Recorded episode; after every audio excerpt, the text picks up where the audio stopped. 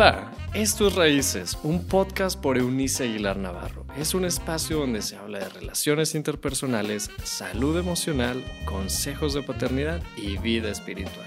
Bienvenido. Hola, hola, hoy día es martes 2 de noviembre, un día interesante, por lo menos en nuestro México. Es un día de conmemoración, porque no sé cómo llamarle en realidad, porque es como un gran festejo donde uno se ríe de la muerte. Si usted no ha visto la película de Disney, de Coco, se la recomiendo.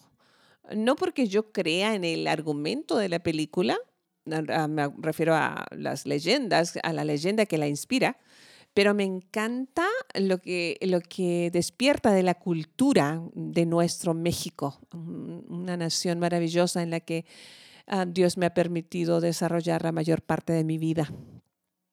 Una cultura que celebra la, o festeja la muerte con multitud de flores, de colores, de comidas, eh, en fin.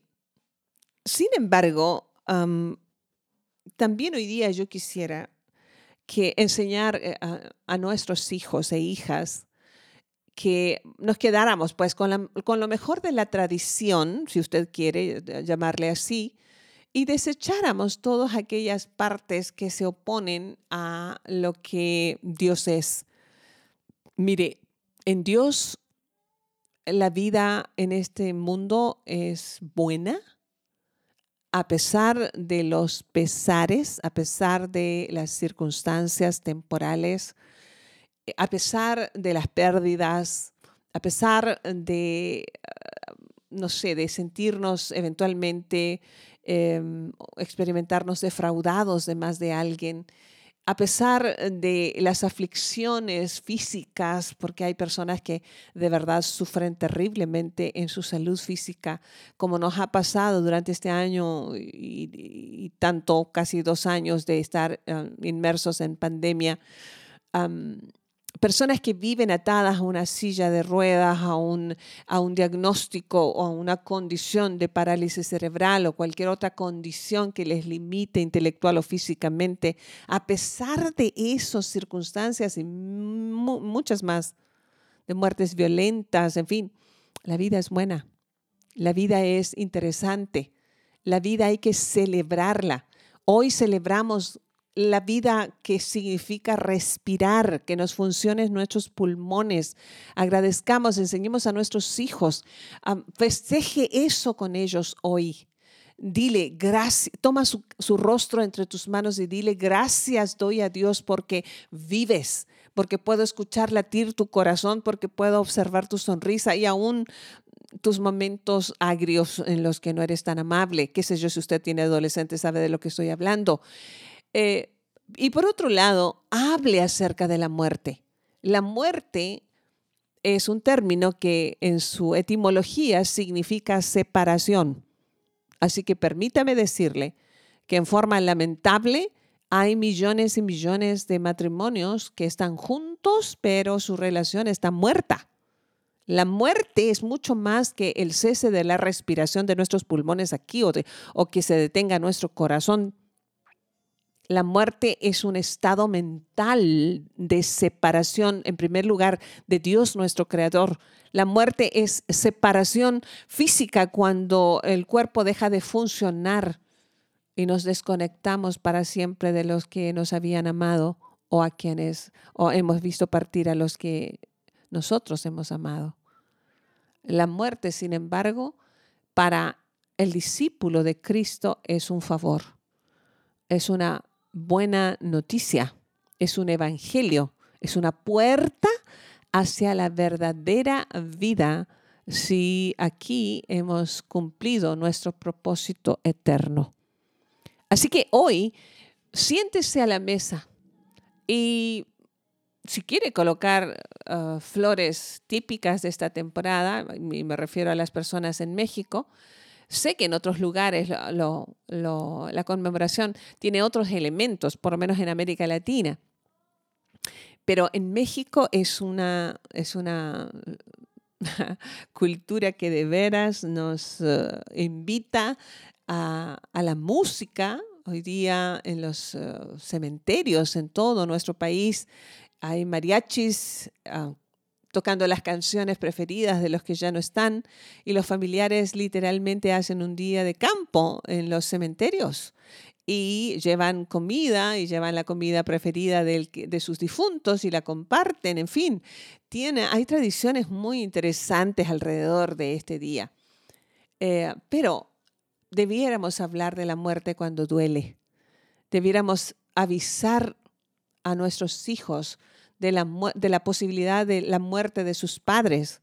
Les decía yo a unos amigos hace unos cuantos días atrás, hablando de, de sus adolescentes, que una de las materias pendientes que tenemos como padres frente a nuestros hijos es enseñarles a vivir sin nosotros. ¿Cómo los habilitamos de que son pequeños para perdernos? Para cuando ya no contaran con nosotros, con nuestra ayuda financiera, con nuestra ayuda moral, con nuestra, con nuestra ternura, con nuestro amor, con nuestra presencia. Tenemos una deuda con ellos, enseñarles a asumir la muerte como parte de la vida. Y no me refiero a, a desear el suicidio, porque es una manera de morir trágicamente, pero me refiero a dejar de aferrarnos eh, a pesar, ya les decía hace un rato, la vida es buena, la vida es, es, noble. Esa película, por cierto, a, eh, eh, a, propósito de la vida es bella, de la vida es buena. Esa película em, de origen italiano que ganó muchos Óscares en, en, su tiempo, de la vida es bella, nos enseña esto que estoy diciendo. Véala con sus hijos si quiere hoy. Es una es un buen argumento de una película de alguien que nos muestra que en la tragedia se puede aprender a sonreír y tomar la parte amable de las luchas negativas de la vida. Sé bastante de la muerte porque he perdido personas muy, muy significativas para mí. Pero también tuve un padre, en dentro de esas pérdidas, este, bueno, hace seis años murió también mi papá, justamente 15 días después de la muerte de quien fue mi esposo. Eh, así que en muy, un lapso muy corto de tiempo tuve dos pérdidas muy, muy significativas. Em, pero fue mi padre quien me enseñó a ver la muerte con naturalidad, con, con un um, dejo de gratitud, porque para quienes somos discípulos de Cristo, ya les digo, la muerte es la puerta hacia la verdadera y vida perfecta, finalmente, al lado de Dios Padre. Así que para construir la vida de hijos e hijas tenemos que cubrir esta materia. Ah, siéntese, ya les decía hoy, ponga flores allí si quiere, haga una comida preferida de su familia en vida. No espera que estén muertos para hacer su comida preferida. En vida, disfruten, saboreen, ríanse, eh, bailen juntos en la cocina, celebren la vida en vez de festejar la muerte trágica. Eh, y si va a hablar de la muerte, hable desde la óptica divina desde el hecho de que la muerte es necesaria para la vida de en la eternidad. Que podamos tener hijos e hijas capaces de enfrentar sus pérdidas, hijos e hijas capaces de levantarse de entre sus pérdidas, como el ave fénix desde entre las cenizas y, el, y, elevar el, el vuelo nuevamente, extender las alas e ir por los sueños que están esperando. Enseñemos a apreciar la vida como un, regalo temporal. Este es nuestro momento único e irrepetible. Probablemente no nos volvamos a escuchar mañana o pasado mañana o en esta tarde, qué sé yo, a la hora que usted me está escuchando. Eh, amaneció con alguien a su lado, agradezcalo, agradezcalo, celebre esa vida. Pero si ya eh, ese espacio está vacío, agradezca que en Dios usted no es alguien solo o huérfano. Dios eh, sigue con usted, no solamente a su lado, pero en usted, peleando sus batallas y disfrutando sus logros. Así que oro en esta hora de esta manera, igual y les puede ser útil. Dios y Padre, eres tan amoroso con nosotros que es lindo poder llamarte papito y saber que somos lo más preciado que tienes de toda tu creación. Tu palabra dice que somos tu obra maestra, que fuimos hechos por tu mano y creados en tu corazón para cosas buenas en este mundo. Hoy deseo orar con mis hijos y juntos darte muchas gracias porque estamos juntos a pesar de algunas circunstancias que eventualmente no son las mejores.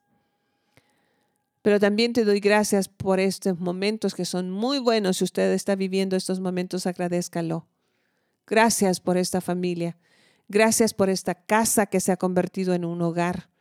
Gracias porque tenemos alimento en nuestra mesa, porque hay ropa que, con la cual cubrir nuestro cuerpo, una cama donde ah, reposar durante la noche, un lugar al que podemos regresar cada tarde. Y si no es así, te ruego Dios que suplas las necesidades de esta familia que está teniendo carencias en este instante. Gracias porque la vida aquí, con todo lo dura que fue planeada um, circunstancialmente así por nuestro pecado, la vida es buena cuando tú estás en ella. Se vuelve buena y llena de esperanza porque tú le das esperanza, porque tú eres nuestra esperanza. Gracias porque nos arropas en nuestros días fríos, en los días helados, en los nublados, cuando hemos perdido a los que amamos.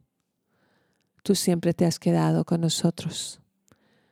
Bendigo la vida de mis hijos, de mi familia, de los que están y de los que ya dejaron de estar por lo que vivimos juntos. Muchas gracias, porque te podemos llamar papito, es decir, no hay niño que no tenga en ti al padre que humanamente no tiene. O no hay un niño o una niña que no tenga quien le arrope aunque su papá o mamá ya no estén con ellos. Oro por esas familias disfuncionales. Oro por la, por la adolescente que está sola, escondida en un rincón o drogándose. Oro porque ese joven que está huyendo de su familia disfuncional y eh, que le ha herido tanto pueda encontrarse contigo. Que los padres y madres que estamos haciendo esta oración seamos llenos de fe, de esperanza y de amor. De que en ti, gracias a ti, siempre podemos comenzar de nuevo. Siempre. Así que nos quedamos con este um, regalo de vida a pesar de que en nuestro país hoy se conmemora la muerte. Pero en ti incluso la muerte es un favor. Qué bueno es tenerte. Qué bueno es poder sabernos así de casi irracionalmente amados. Eres un Dios que nos ama extravagantemente. Muchas gracias por siempre quedarte. En el nombre del Padre, del Hijo y del Espíritu Santo, que así sea.